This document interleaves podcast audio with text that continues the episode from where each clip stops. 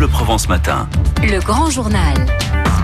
7h21. France Bleu Provence vous fait vivre le Grand Prix de Formule 1 du Castellet jusqu'à dimanche. Les premiers spectateurs déjà attendus cet après-midi.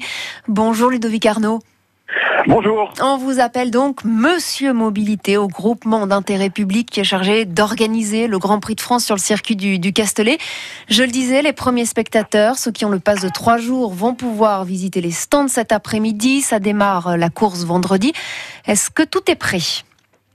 Écoutez, oui, tout est prêt. C'est vraiment une première journée test pour nous, hein, puisque au-delà des spectateurs euh, qui sont détenteurs d'un pass 3 jours qui arrivent de 16h à 18h, euh, avec une ouverture du circuit à 15h, ce matin, de 9h à 16h, on accueille 10 000 collégiens, lycéens et écoliers sur le circuit, puisque c'est aussi ça le Grand Prix de France de Formule 1. C'est une journée entièrement dédiée aux jeunes, euh, gratuitement, qui vont découvrir les stands eux aussi, aller dans les garages, dans le paddock. Enfin, aujourd'hui, c'est une belle journée pour nos enfants de toute la région. On va commencer donc à fourmiller autour du circuit. Est-ce que vous pouvez nous assurer ce matin sur France Bleu Provence qu'on ne va pas revivre les énormes bouchons de l'an dernier Ce qui est resté un peu un cauchemar quand même pour beaucoup.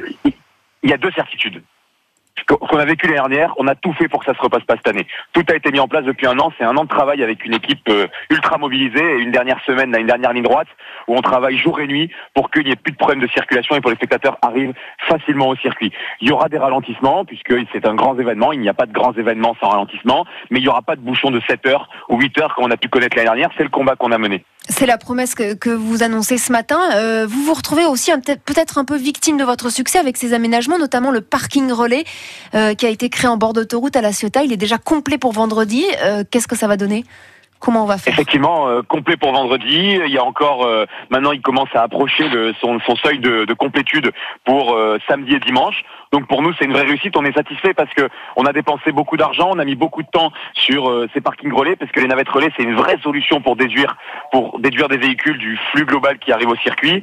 C'est une réussite. Maintenant, il faut amener la réussite jusqu'au bout, c'est-à-dire qu'il faut que le spectateur soit heureux, que ça se passe bien, et qu'en sortant de là, dimanche soir, ils disent ah là là, le service navette, c'était incroyable l'année prochaine. Il m'en faut plus pour que tout le monde prenne des navettes. Le revers de la médaille aussi, c'est un peu pour les habitants aux alentours, avec des mesures un peu drastiques ont été prises. On l'a entendu dans le journal de 7 heures, notamment au Bossé, des routes qui sont fermées, des villages un peu aussi totalement isolés. Alors, je, je, dirais pas isolé parce que, par exemple, les riverains, on a distribué plus de 5000 badges riverains. C'est leur sentiment. Qui ont fait l'objet d'un postage. Oui. Ouais, non, je sais, mais on, moi je vous dis, on a distribué près de 5000 badges riverains à toutes les personnes qui avaient besoin de circuler, qui avaient besoin de pas rester bloquées. On est en contact avec eux depuis 6 mois et puis il faut pas oublier que le Grand Prix France de Formule 1, c'est 78 millions de retombées économiques pour la région. Et quand je vois tous les riverains justement qui mettent en location leur logement sur Airbnb et qui euh, triplent, quadruplent des fois le prix pour euh, pouvoir encaisser de l'argent, quand je vois tous les commerçants qui travaillent, tous les intérimaires de la, du, qui habitent dans le coin qui viennent travailler, je crois que voilà, il faut toujours trouver l'équilibre entre ce qu'un événement rapporte et ce qu'un événement coûte. Et je crois que là, la balance, elle est largement favorable au Grand Prix France de Formule 1. Parce qu'on attend donc jusqu'à 80 000 personnes, tout de même euh, un peu moins que l'an dernier, euh, baisse de 30% vous confirmez? Non, non, je confirme rien du tout. La billetterie est toujours ouverte, les ventes s'accélèrent. Euh, les gens, je pense, aussi attendent un petit peu ce matin euh, de voir comment ça va se passer aujourd'hui, de voir comment ça va se passer demain, pour peut-être faire leurs derniers achats du week-end. Donc, euh, pour nous, aujourd'hui, il n'y a aucune confirmation. La billetterie va bien.